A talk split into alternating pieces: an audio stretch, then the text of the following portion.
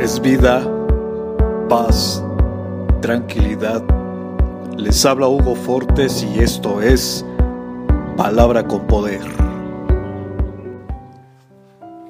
Bienvenidos, este es el contenido de hoy.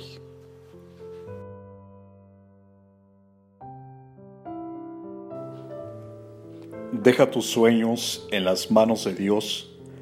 Deja que sea Él quien tome el control de tu vida, confiando que lo que vendrá será mucho mejor que lo que ya pasó. Porque yo sé muy bien los planes que tengo para ustedes, afirma el Señor. Planes de bienestar y no de calamidad, a fin de darles un futuro y una esperanza.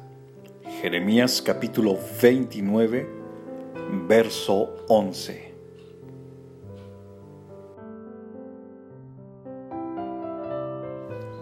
Comparte, será chévere.